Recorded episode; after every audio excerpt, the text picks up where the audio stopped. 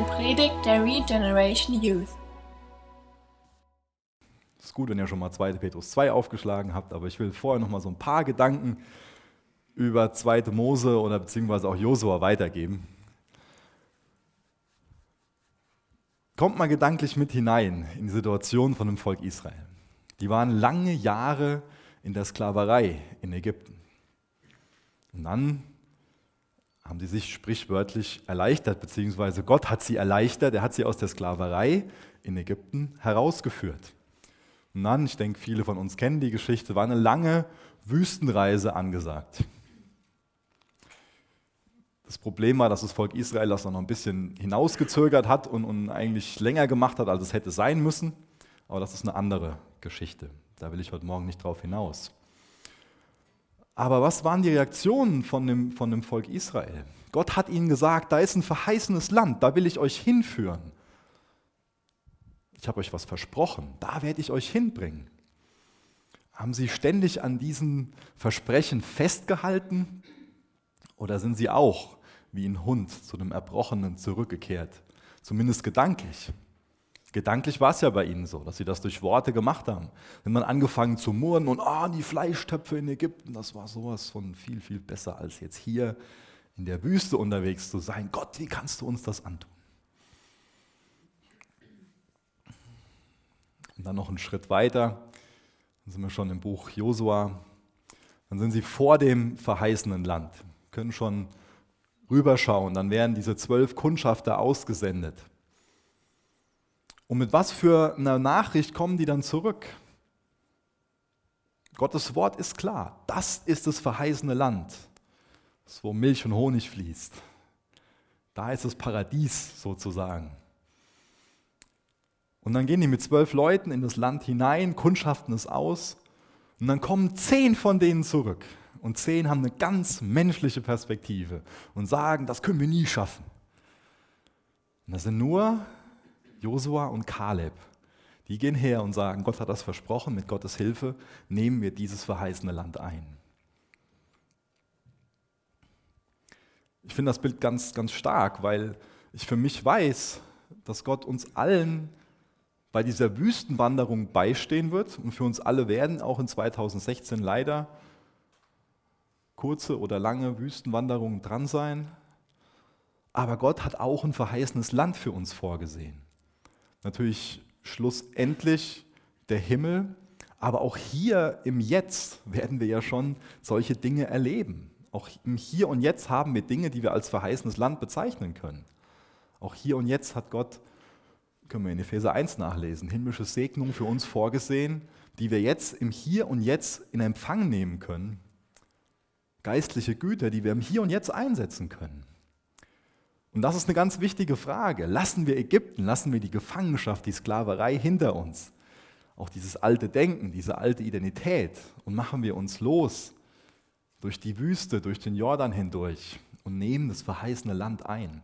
Als Einzelperson, aber auch als Gemeinde. Kehren wir zurück zu dem, wo wir uns eigentlich von erleichtert haben, um hier dieses Bild, dieses ekelhafte Bild von dem Hund aufzugreifen.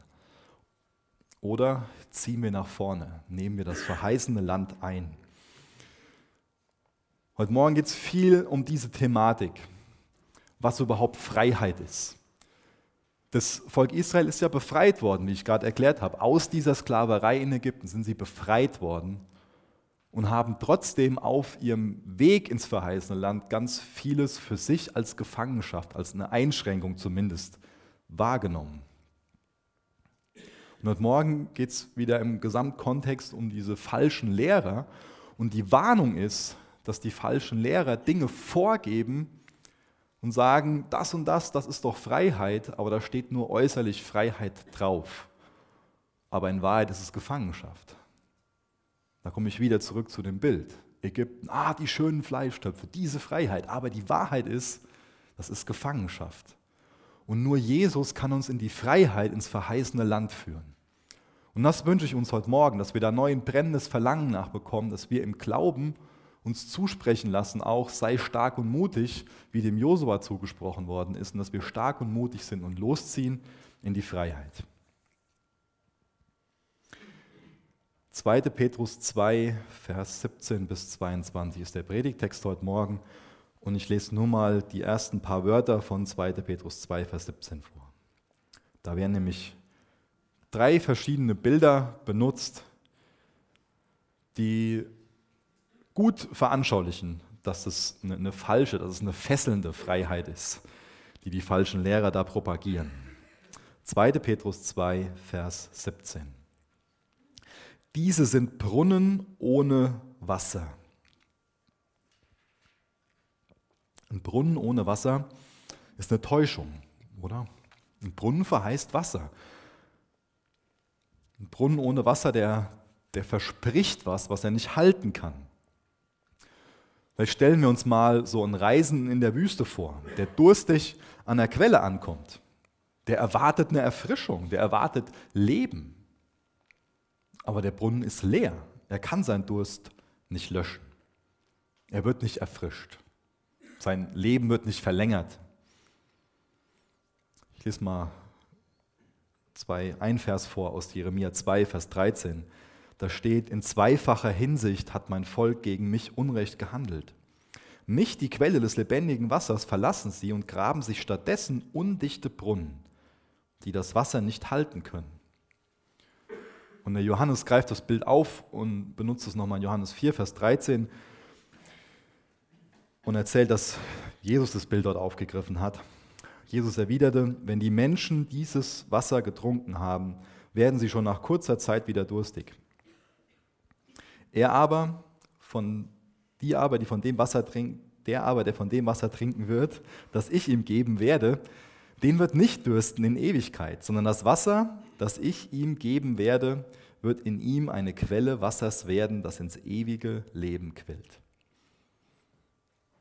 Da wird ein krasser Kontrast gezeichnet. Von der einen Quelle trinkt man, und das ist quasi Salzwasser, man wird noch durstiger, man braucht noch mehr davon. Von der anderen trinkt man und der Durst wird gestillt. Ich hoffe, dass uns allen klar ist, dass unsere Seele Bedürfnisse hat. Und für uns alle ist es selbstverständlich, wenn wir Hunger haben, wenn wir Durst haben, dass unser Körper dieses Signal gibt, dann gehen wir zum Kühlschrank oder besorgen uns auf jeden Fall was zu essen und wir kümmern uns so um unseren Körper. Wie gehen wir im Jahr 2016 mit den Bedürfnissen unserer Seele um? Warum lassen wir unsere Seele so oft verkümmern? Wir können solche Menschen sein, wie wir in Jeremia gelesen haben, die an verschiedenen, an vielen verschiedenen Quellen versuchen, ihren Durst zu löschen. Aber die Wahrheit ist, dass wir Freiheit, Erfüllung, Frieden, Zufriedenheit, dass wir das nur in Christus finden, dass wir das nur in Jesus finden. Der Teufel macht so viel nach. Da steht außen dann Quelle drauf. Aber was drin ist, ist nicht das, was, es, was das Label sagt. Nach außen sieht es vielleicht wie ein Original aus, aber das ist nur ein Schein, das ist nur eine Mogelpackung. Nach außen imposant, da kann ich meinen Durst stillen. Aber innen absolute Leere. So eine Fälschung wird uns nie zufriedenstellen. Und das Original, das gibt es nur bei Jesus. Diese falschen Lehrer, die machen hohle Versprechungen. Augustinus hat mal gesagt, du hast uns für dich geschaffen. Unruhig ist unser Herz, bis es ruht in dir. Hast du Frieden in Jesus gefunden oder ist dein Herz noch, noch unruhig? Das Angebot steht, dass dein Herz ruhen kann in Christus. Das zweite Bild. Und Nebel vom Sturmwind getrieben. 2. Petrus 2, Vers 17. Und Nebel vom Sturmwind getrieben. Das Bild ist zu vergleichen mit dem, mit dem ersten Bild. Vielleicht können wir uns hier so einen, einen Bauern vorstellen, der um Regen bittet. Seine Ernte, die droht auszufallen. Er hat Angst davor, dass er seine Familie nicht versorgen kann. Und dann zieht er was auf am, am Horizont und er hat Hoffnung, dass Regen kommt. aber es ist nur Nebel. Er hat um Regen gebeten, aber es kommt im Grunde genommen nur ein Sturmwind. Von dem Nebel hat er gar nichts. Aber am Anfang hat der Nebel vorgegeben, vorgetäuscht, Regen zu bringen. Und es kam Hoffnung auf. Hoffnung, ah, mit der Ernte, das kann doch was geben. Ich kann doch meine Familie versorgen. Er hat auf Regen gehofft und es kam nur Sturm. Durch beide Bilder wird veranschaulicht, dass falsche Lehrer was versprechen, was sie vom Grundsatz her nicht halten können. Dass sie was vortäuschen, was nicht Realität ist. Falsche Lehrer versprechen das Heil, aber sie bringen nur Verderben. Es wird ein lebensspendender Regen versprochen, aber es kommt ein Sturm, der viel zerstört. Und dann der letzte Satz, letzter Teilsatz aus Vers 17, 2. Petrus 2. Und ihnen ist das Dunkel der Finsternis aufbewahrt. Falsche Lehrer täuschen vor, dass sie ihre Nachfolger ins Licht führen. Aber die Wahrheit ist, dass sie selber im Dunkeln tappen und dass sie selber in der Finsternis enden werden, wenn sie nicht den Weg zur einzigen Quelle des lebendigen Wassers finden, wenn sie nicht den Weg zu Jesus finden und dort Buße tun. Und das Ganze wird noch tragischer, indem wir wissen, dass ihnen Leute nachfolgen, dass sie diese Leute mitreißen. Wodurch geschieht das? Warum haben sie überhaupt Leute, die, die auf sie hören, wenn doch alles nur Schein und kein Sein ist? Wenn die falschen Lehrer nichts zu bieten hätten, wenn wäre dann ja für alle irgendwo klar, dass, dass, dass man sich dann nicht bemüht, so, auf so Leute zu hören. Warum haben sie denn Anhänger? Und die Frage, die wird uns in Vers 18 von 2. Petrus 2 beantwortet. Denn sie führen geschwollene, nichtige Reden und locken mit fleischlichen Begierden durch Ausschweifungen diejenigen an, die kaum denen entflohen sind, die im Irrtum wandeln.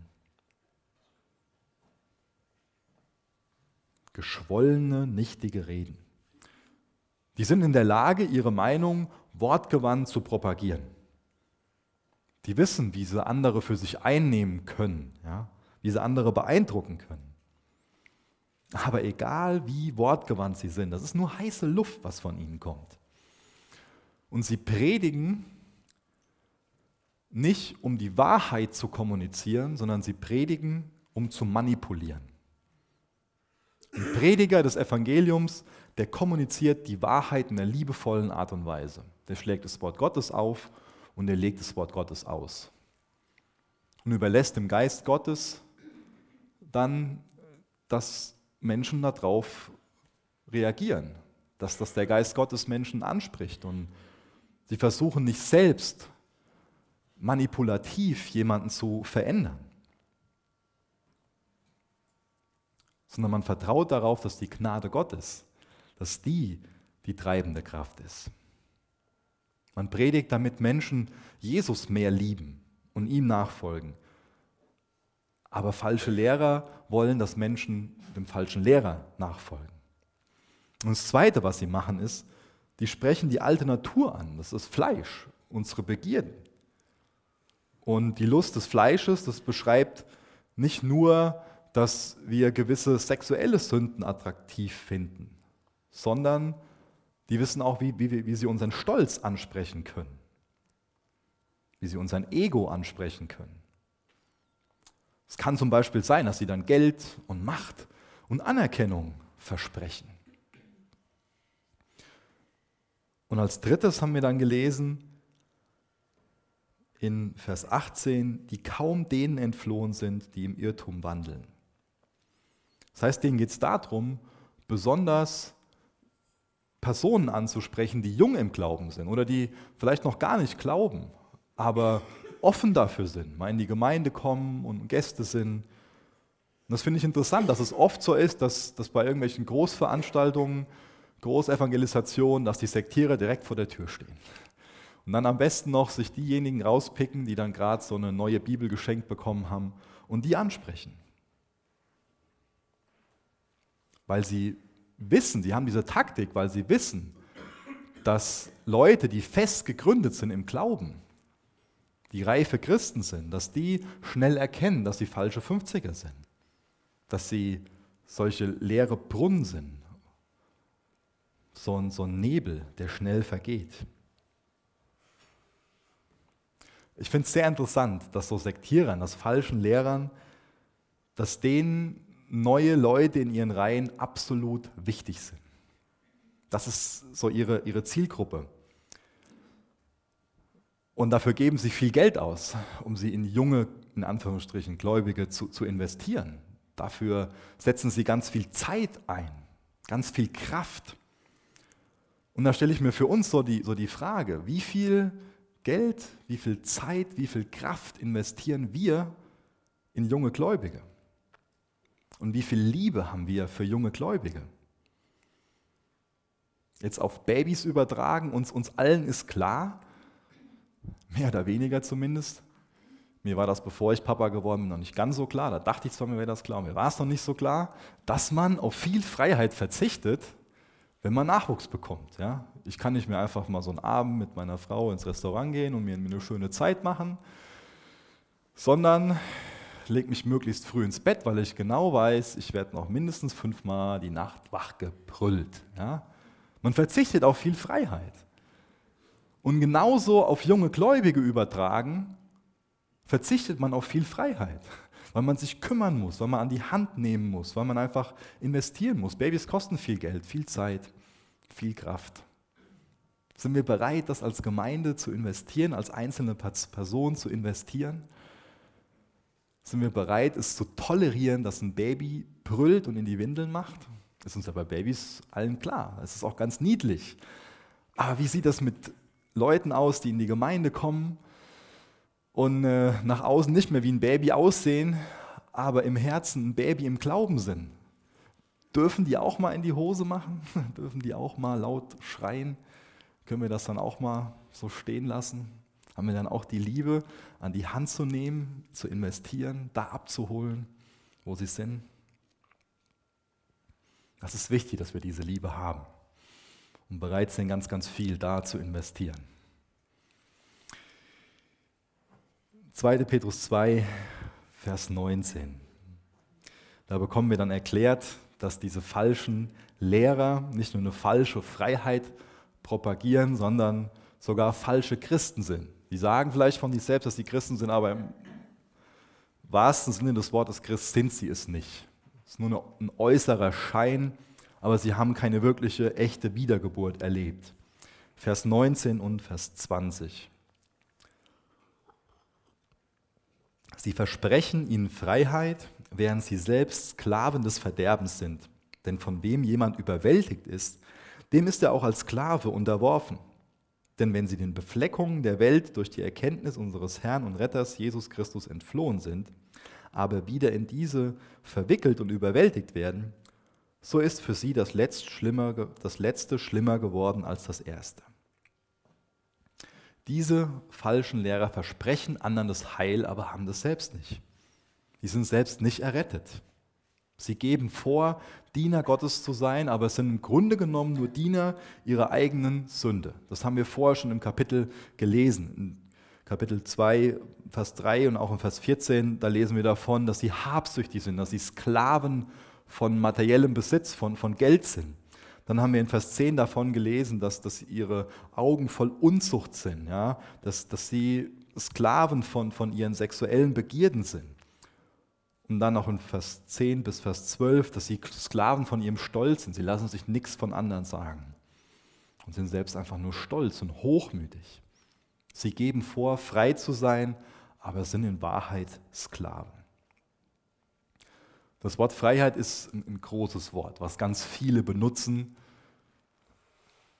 damit Zuhörer dann aufmerksam sind, weil wir alle so einen Drang nach Freiheit haben. Wir haben alle den Wunsch nach Freiheit. Das ist für uns alle ein Bedürfnis, eine Sehnsucht.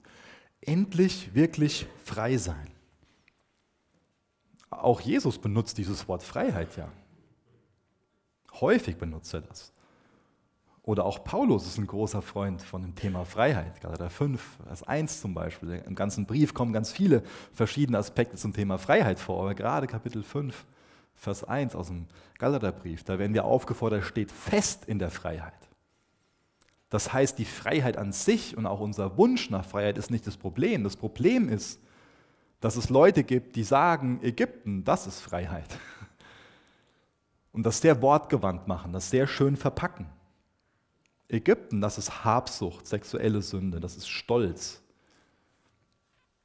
Aber das, was Jesus vorhat, er will uns in die wirkliche Freiheit, ins verheißene Land führen. Es ist schlimm genug, Sklave zu sein, aber es ist noch wesentlich schlimmer, Sklave der Sünde zu sein. Sünde ist der schrecklichste Sklaventreiber, den es gibt. Ich finde es tragisch, dass es ganz viele Personen gibt, ich habe so einen Eindruck, aber das ist nur mein persönlicher Eindruck, ähm, dass es immer mehr Menschen auch in diesem Land gibt, die im Namen der Freiheit ihren Glauben an Jesus ablegen und vorgeben, sich freigeschwommen zu haben. Tausende Male das Vaterunser gebetet, am Abendmahl teilgenommen, ganz viele Geschichten jahrelang im Kindergottesdienst gehört, danach im Teenkreis oder in der Jungschar, in der Jugend ganz, ganz viel aus der Bibel mitbekommen, biblischen Unterricht teilgenommen und abgeschlossen. Früher habe ich das auch geglaubt, aber jetzt habe ich mich frei geschwommen. Jetzt fühle ich mich freier, jetzt habe ich das abgelegt. Das geben Leute vor, dass sie frei sind, weil sie ihren Glauben abgelegt haben. Und natürlich, das weiß ich, gibt es auch ein gesundes Freischwimmen. Vielleicht kommt manch einer von uns aus einer sehr stark gesetzlichen Gemeinde. Dann ist es gut, sich von Gesetzlichkeit frei zu schwimmen. Ja, das ist richtig, das ist wichtig, das ist biblisch. Deswegen sagt uns Paulus auch, steht fest in der Freiheit.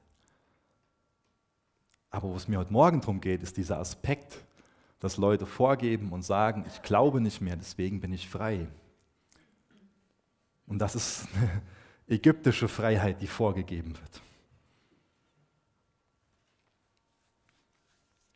Glauben ist für uns Menschen was ganz Natürliches. Das ist uns oft gar nicht so bewusst. Glauben verbinden wir oft nur mit religiösen Dingen. Aber zu glauben ist für uns was ganz Natürliches. Zu glauben bedeutet ja ein Stück weit zu sagen, darauf vertraue ich oder darauf vertraue ich auch nicht. Unser Glaube ist nur so gut wie sein Objekt. Was meine ich damit? Ich mag vielleicht einen ganz großen Glauben haben an so ein geschnitztes Figürchen, dass es mir Glück bringt und finanzielle Sicherheit.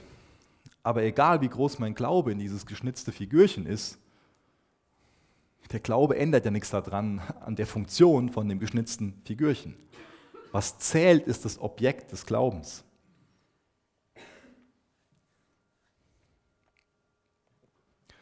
Und es mag sein, dass jemand einen riesengroßen Glauben daran hat, dass seine Aktienstrategie aufgeht. Aber wenn das Objekt, das heißt, wenn die Aktie nichts taugt, dann hilft ihm der große Glaube auch nichts. Dann verliert er auch so sein Geld. Ich kenne Personen, die haben ganz großen Glauben gehabt an Investmentbanker oder an Verwandten. Aber die haben alles verloren, fast alles verloren. Der Glaube, der war groß, aber der Verwandte, der war schwach. Na, es ist wunderbar zu wissen, dass wenn Gott das Objekt von unserem Glauben ist, egal wie groß oder wie klein der ist, wenn Gott das Objekt unseres Glaubens ist, Gott steht zu seinem Wort. Gott steht zu dem Angebot, da ist ein verheißenes Land, dahin bringe ich dich durch. Vertrau mir, lass dich von mir an die Hand nehmen. Handel nach meinen Geboten, ich bringe dich durch, ich bin mit dir komme ich zurück zum Thema Weihnachten. Gottes Name Immanuel, Gott mit uns. Freiheit finden wir nicht, wenn wir unseren Glauben ablegen. Dann finden wir Sklaverei. Freiheit finden wir dann, wenn wir Gott zur obersten Autorität in unserem Leben machen. Dann finden wir größtmögliche Freiheit. Freiheit finden wir nie, im Fleisch, nie in fleischlichen Dingen. Da finden wir nur Abhängigkeit und Sklaverei. Aber Freiheit finden wir durch den Geist. Viele Leute meinen, dass Freiheit bedeutet, dass man alles tun kann, was man gerne tun will. Mir ist ein anderer Aspekt am Thema Freiheit sehr wichtig, nämlich dass ich nicht das tun muss, was ich gerne tun will, weil ich weiß, dass ich oft falsche Wünsche habe. Und das ist auch ein Aspekt der Freiheit, die uns Jesus anbietet. Ich muss nicht mehr das tun, was ich gerne tun will, in Bezug auf Sünde. Ich muss gerade an Römer 7 und Römer 8 denken. In Römer 7, da schreit, äh, schreit Paulus, ich elender Mensch. Ja. Das, was ich tun will, das tue ich nicht, aber ich tue das, was ich nicht tun will. Ja. Ständig dieses Gefangensein in, in Sünde.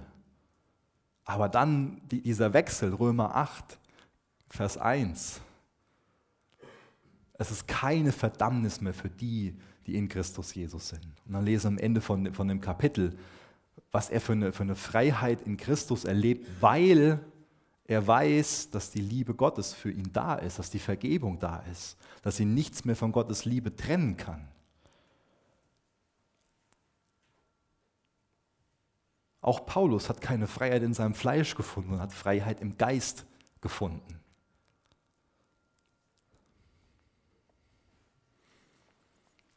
Für andere bedeutet Freiheit, dass es keine Regeln gibt. Ist es wirklich Freiheit, wenn es keine Regeln gibt? Vielleicht ist es so ein Problem für dich, dass die Polizei in Deutschland sich auch, nicht nur, aber auch um Verkehrsdelikte kümmert. Und vielleicht denkst du dir, es wäre doch Freiheit, wenn es endlich keine Regeln mehr auf deutschen Straßen geben würde. Wenn ich endlich machen, was ich will, bin ich endlich frei dazu, so schnell zu fahren, wie ich will, das ist sowieso total Banane, dass die da ein 30-Schild aufstellen, die haben eh keine Ahnung. Aber die Tatsache ist, das Thema Freiheit, das verabschiedet sich spätestens dann, wenn der erste Unfall passiert, vielleicht deine Tochter auf dem Beifahrersitz sitzt und das Bein gebrochen hat oder vielleicht verliert Spätestens dann merken wir, Regeln können auch uns beim Thema Freiheit helfen. Oder wir brauchen in dieser gefallenen Schöpfung viele Regeln, um frei zu bleiben. Das ist ja überhaupt der Sinn, warum, warum wir Regeln haben, um einfach ein Miteinander zu gewährleisten auf einer guten Ebene. Das heißt auch die Abwesenheit von Regeln Jetzt fehlt mir das Wort. Auch die Abwesenheit von Regeln ist nicht automatisch die Freiheit. Natürlich können, kann es auch Situationen geben, wo es zu viele Regeln gibt und die Regeln Freiheit nimmt. Natürlich ist das richtige Maß wichtig. Und das richtige Maß kennt Gott, weil er unser Schöpfer ist. Und deswegen betone ich das nochmal. Wahre Freiheit finden wir nur dann, wenn wir Gott die oberste Autorität in unserem Leben geben. Dann finden wir wahre Freiheit. Ich habe eben schon mal kurz von, von denen was erzählt, die vorgeben, ich glaube nicht mehr, deswegen bin ich frei. Und ich glaube, so eine Sache, wo, wo viele falsche Lehrer mit, ähm, was, was sie lehren, ist, ähm, dass sie sagen, Sünde wird nicht gerichtet. Oder es gibt kein Leben nach dem Tod, danach ist alles vorbei. Das mag für den einen oder anderen attraktiv erscheinen. Ich kann machen, was ich will und muss keine Rechenschaft abgeben. Irgendwann bin ich unter der Erde und dann ist alles vorbei. Das sind Lügen, die ins Verderben führen. Es gibt ein Gericht, Sünde hat Konsequenzen, wie wir auch heute Morgen noch lesen werden. Der Wunsch nach Freiheit, der ist bei allen Menschen da. Und es gibt an allen Straßenecken Menschen, die sagen, das und das ist Freiheit. Es gibt ganz viele verschiedene Definitionen für Freiheit. Auch ein Kommunist sagt, das und das ist Freiheit. Oder eine Feministin sagt, das und das ist Freiheit. Auch ein Rassist hat seine eigene Definition von Freiheit. Humanisten haben auch ihre Version von Freiheit. Alle haben ihre eigene Definition. Und deswegen ist es wichtig, was wir für eine Definition von Freiheit haben.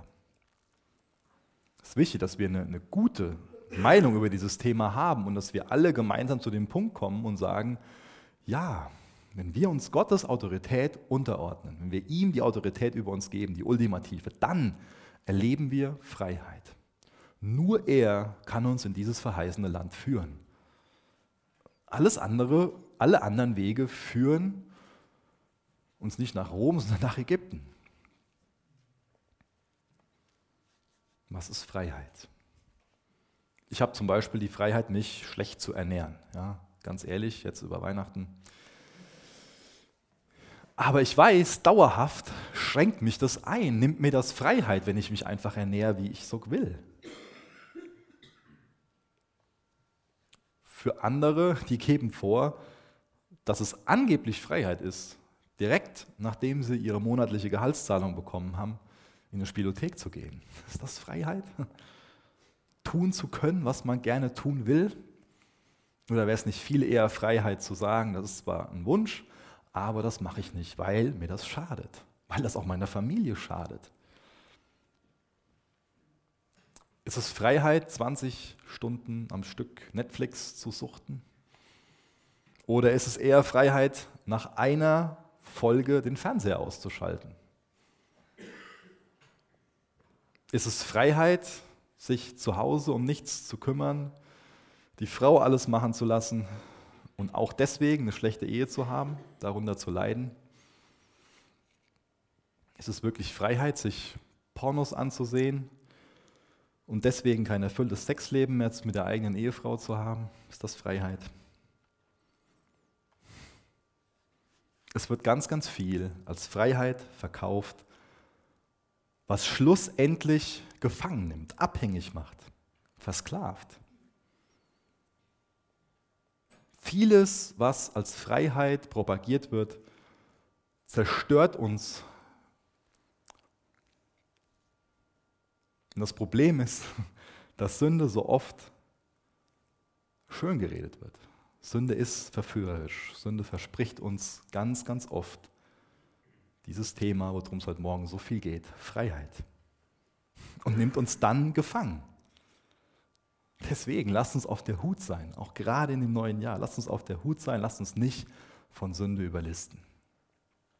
Sünde verspricht uns Leben, aber kann uns den Tod bringen. Und es ist wichtig, dass wir die Dinge, dass wir lernen, die Dinge zu hassen, die nicht gut für uns sind, und dass wir die Dinge anfangen zu lieben, die gut für uns sind.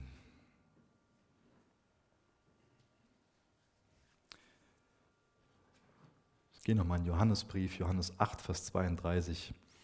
Und ihr werdet die Wahrheit erkennen und die Wahrheit wird euch frei machen. Ein paar Kapitel später, Johannes 17, Vers 17. Heilige sie durch die Wahrheit. Dein Wort ist Wahrheit. Die Wahrheit wird uns frei machen. Jesus ist die Wahrheit. Er hat uns sein Wort gegeben. Was, was machen wir im neuen Jahr mit seinem Wort? Lesen wir darin? Glauben wir dem, was, was in Gottes Wort steht?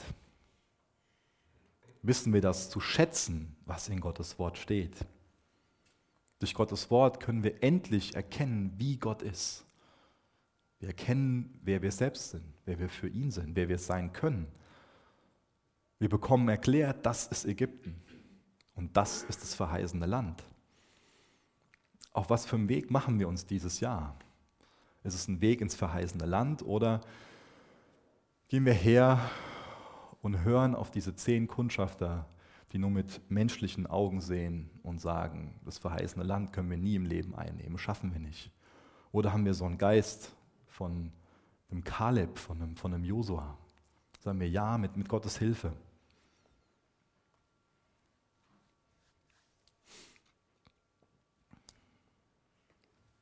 Das, was uns die falschen Lehrer vorgeben, ist eine falsche Freiheit, ist eine fesselnde Freiheit.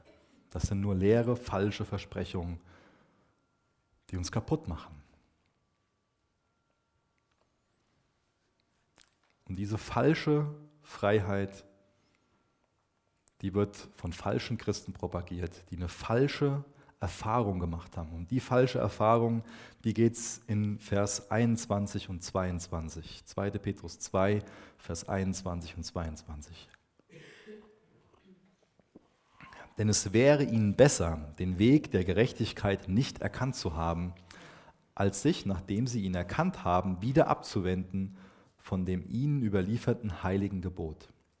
Es ist ihnen aber nach dem wahren Sprichwort ergangen, der Hund kehrt wieder um zu seinem eigenen Gespei und die gewaschene Sau zum Wälzen im Kot. Ist der Petrus hier wirklich so unhöflich, dass der die falschen Lehrer mit Hunden und Schweinen vergleicht? Wir müssen wissen, dass das damals für, für, die, für die Leser von dem Brief noch wesentlich unangenehmer war, diese Worte zu lesen, als für uns. Ja? Wir haben heute oft Hunde als, als Haustiere. Und Schweine, ja, die, die essen wir gerne, klar. Und auch für uns ist es noch so eine unangenehme Sache, als Hund oder Schwein bezeichnet zu werden. Das ist auch für uns ein Schimpfwort, das ist uns schon klar. Aber damals für die Juden war das noch ein wesentlich krasseres Wort ähm, als, als für uns. Hat das noch wesentlich krassere Gefühle hervorgerufen, so bezeichnet zu werden. Und es ist gut, dass Petrus solche krassen Worte gebraucht. Dass er solche, man könnte sogar sagen, Kraftausdrücke gebraucht, um einfach eine Warnung aufzustellen. Es ist so wichtig für uns, dass wir uns immer wieder daran erinnern, Gottes Herz für uns ist das verheißene Land. Da will er uns hinbringen. Das ist Gottes Herz. Er will uns ins verheißene Land bringen. Und was will der Teufel machen? Er will uns nach Ägypten führen. Er will uns gefangen nehmen, einnehmen, dass wir abhängig sind und im Grunde genommen einfach nur zugrunde gehen. Und deswegen ist es gut, solche Wörter zu gebrauchen, um auch vor, vor Sünde zu warnen. Hier geht es im Kontext immer noch um die falschen Lehrer. Es geht jetzt nicht darum, dass diejenigen als Hunde bezeichnet werden, die den falschen Lehrern folgen, sondern die falschen Lehrer werden so bezeichnet. Die falschen Lehrer sind selbst, wie ich eben schon erklärt habe, keine wiedergeborenen Christen. Die haben mal ein spirituelles Erlebnis gehabt. Irgendeine spirituelle, eine geistliche Erfahrung. Und für sie sind da viele Dinge anziehend, aber sie haben nie wirklich Jesus ihr Herz gegeben und ihr Vertrauen auf ihn gesetzt. Das wird auch durch die Bilder erklärt, die der Petrus hier beschreibt. Diese Sau, die wird gewaschen, nachdem sie sich in so einem Drecksloch gesuhlt hat, und dann sieht sie nach außen hin schöner aus. Nach außen hin ist diese Sau verändert aber die Identität ist trotzdem dieselbe. Dieses Schwein hat kein neues Herz, um bei dem Bild zu bleiben. Und dasselbe gilt auch für den Hund. Der Hund hat sich erleichtert, aber er ist keine neue Schöpfung. Er behält seine alte Natur. Und es verwundert uns nicht, dass ein Schwein wieder von so einem von so einer Pfütze, von, von so einem Schlammloch angezogen ist und sich da suhlt. Weil das entspricht einfach dem Charakter oder der Natur von so einem Schwein. Und genauso wenig ist es für uns wenig verwunderlich, wenn ein Hund sich verhält wie ein Hund. Also Petrus geht her und erklärt, dass sie nicht wirklich ein neues Herz haben, dass sie keine neue Identität haben.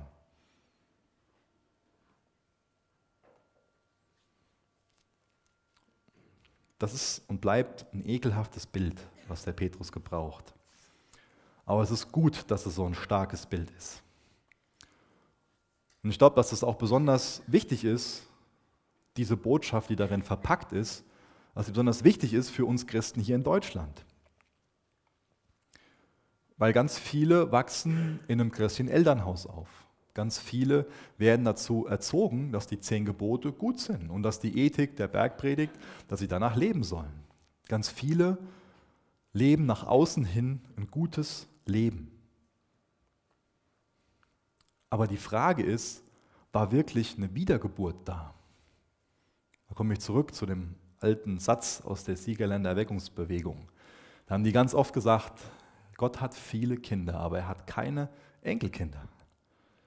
Und das ist eine wichtige Wahrheit. Ja? Moslem werde ich durch Geburt, aber Christ werde ich durch Wiedergeburt. Gott hat keine Enkelkinder. Jeder muss persönlich eine Entscheidung treffen. Nach außen hin mag vieles schön sein, aber habe ich mir von Jesus ein neues Herz geben lassen? Habe ich mir von ihm eine neue Identität geben lassen? Das bekomme ich nur durch den persönlichen Glauben an Jesus. Das bekomme ich nur, wenn ich persönlich sage, ja, ich bin ein Sünder, ich bin verloren, ich brauche einen Erlöser, ich bin ein Zielverfehler. Ja, ich will Jesus in mein Leben lassen, weil ich glaube, dass er für mich am Kreuz gestorben ist. Und ich glaube, dass dieses stellvertretende Opfer am Kreuz mich reinwäscht von meiner Schuld, wenn ich das im Glauben annehme. Hast du die Entscheidung schon getroffen? Das ist eine riesengroße Lüge vom Teufel, dass du dir Zeit lassen kannst mit der Entscheidung. Lass dir keine Zeit mit der Entscheidung, sondern entscheide dich heute dafür. Jesus anzunehmen im Glauben. Gib ihm dein Herz. Und dann kann er dir ein neues Herz geben. Dann bekommst du eine neue Identität. Und dann kann es dir auch gelingen, als neuer Mensch zu leben. Denn dann hast du die Freiheit, dass du nicht mehr musst, sondern kannst. Dann bist du kein Sklave der Sünde mehr. Dann kannst du als Kind Gottes leben. Und dann erlebst du genau das, was der Paulus Römer 7, Römer 8, komme ich zurück zu dem Bild, was er da erlebt hat. Er musste auch erst erleben, ich bin in Christus eine neue Schöpfung und seine neue Identität annehmen. Er musste auch erst im Glauben annehmen, für mich ist keine Verdammung mehr, denn ich bin in Jesus Christus. Und jetzt kann ich als Kind Gottes lernen. Jetzt ist der Alte endlich tot, wie Luther sagt. Ja?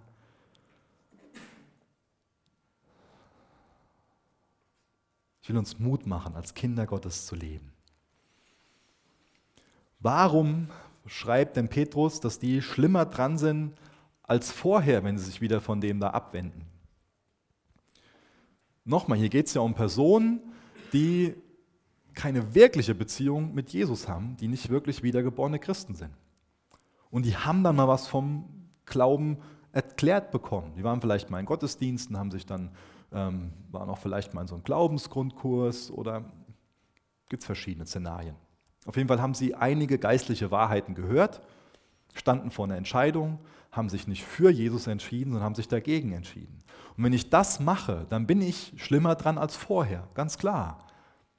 Als Bild, wenn ich im Treibsand in der Wüste bin und untergehe und das rettende Seil ablehne, dann bin ich schlimmer dran als vorher, weil das war meine einzige Hoffnung. Jesus ist die einzige Hoffnung, die ich haben kann. Und mit meiner möglichen Erkenntnis wächst auch meine Verantwortung.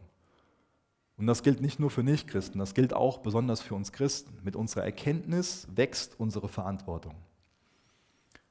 Und wenn ich einmal hergehe und die mir angebotene Rettung ablehne, dann fällt es mir natürlich schwieriger, das beim nächsten Mal anzunehmen. Und das sollte eine Warnung sein für uns, wenn wir oberflächlich mit den Dingen umgehen, die Gott zu uns spricht, sei es in Bezug auf unsere Erlösung oder in Bezug auf unsere Heiligung. Aber das sollte keine Entmutigung für uns sein, zum Beispiel für Familienmitglieder zu beten, die schon sehr oft vom, von Jesus gehört haben, aber immer wieder abgelehnt haben das wünsche ich mir, dass es auch dieses Jahr für uns wieder nicht nur ein, ein, guter Vorsatz ist, sondern dass es einfach unserem Lebensstil entspricht, dass wir weiterhin zu Jesus gehen und ihm immer wieder unsere Angehörigen bringen, immer wieder unsere Freunde bringen.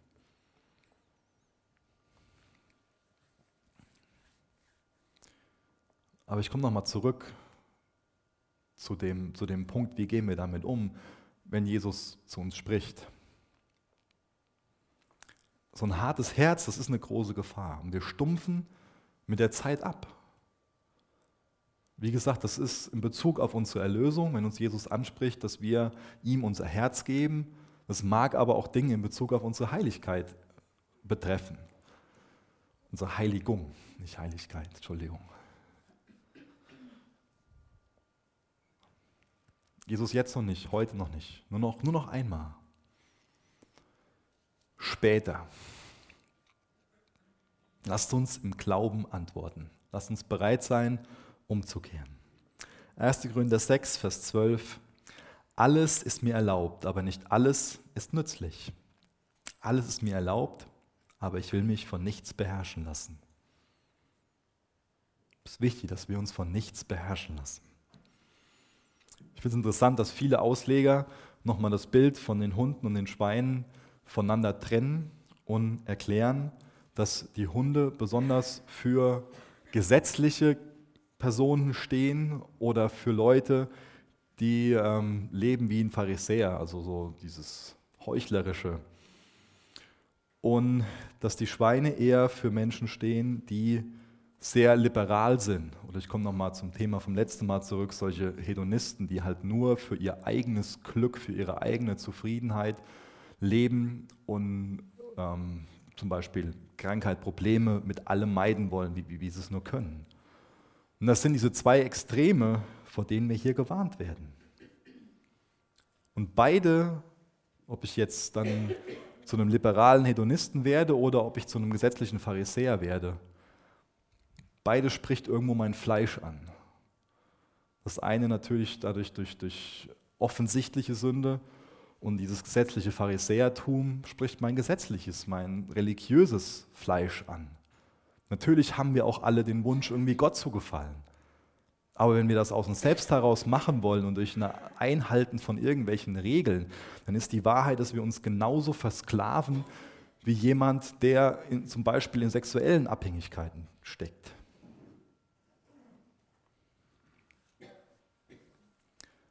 Lasst uns nicht warten mit unserer Reaktion auf das, was uns, was uns Jesus sagt. Und dann lasst uns heute darauf reagieren. Lasst uns heute von Jesus zurufen lassen, seid stark und mutig.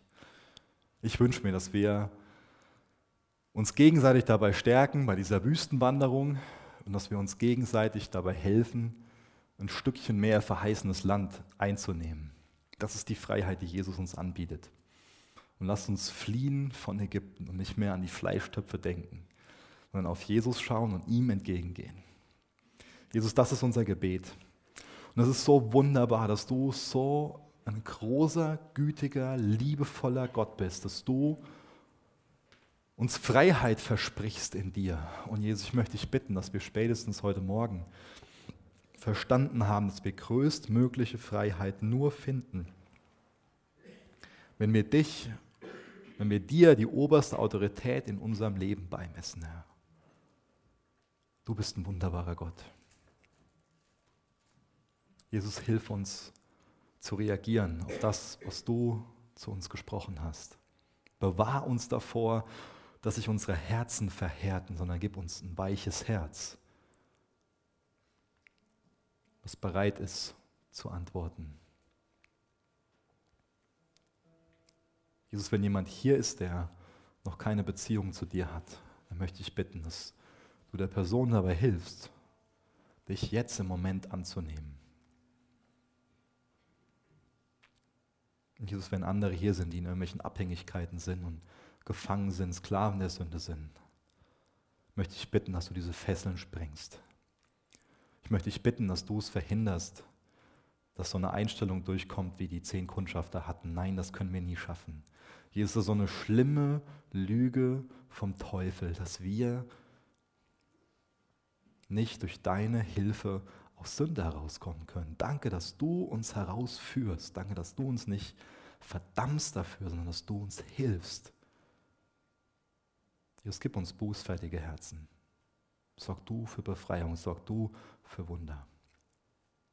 In Jesu Namen. Amen. Für das Anhören der Predigt. Weitere Informationen findest du unter www.regenerationyouth.de.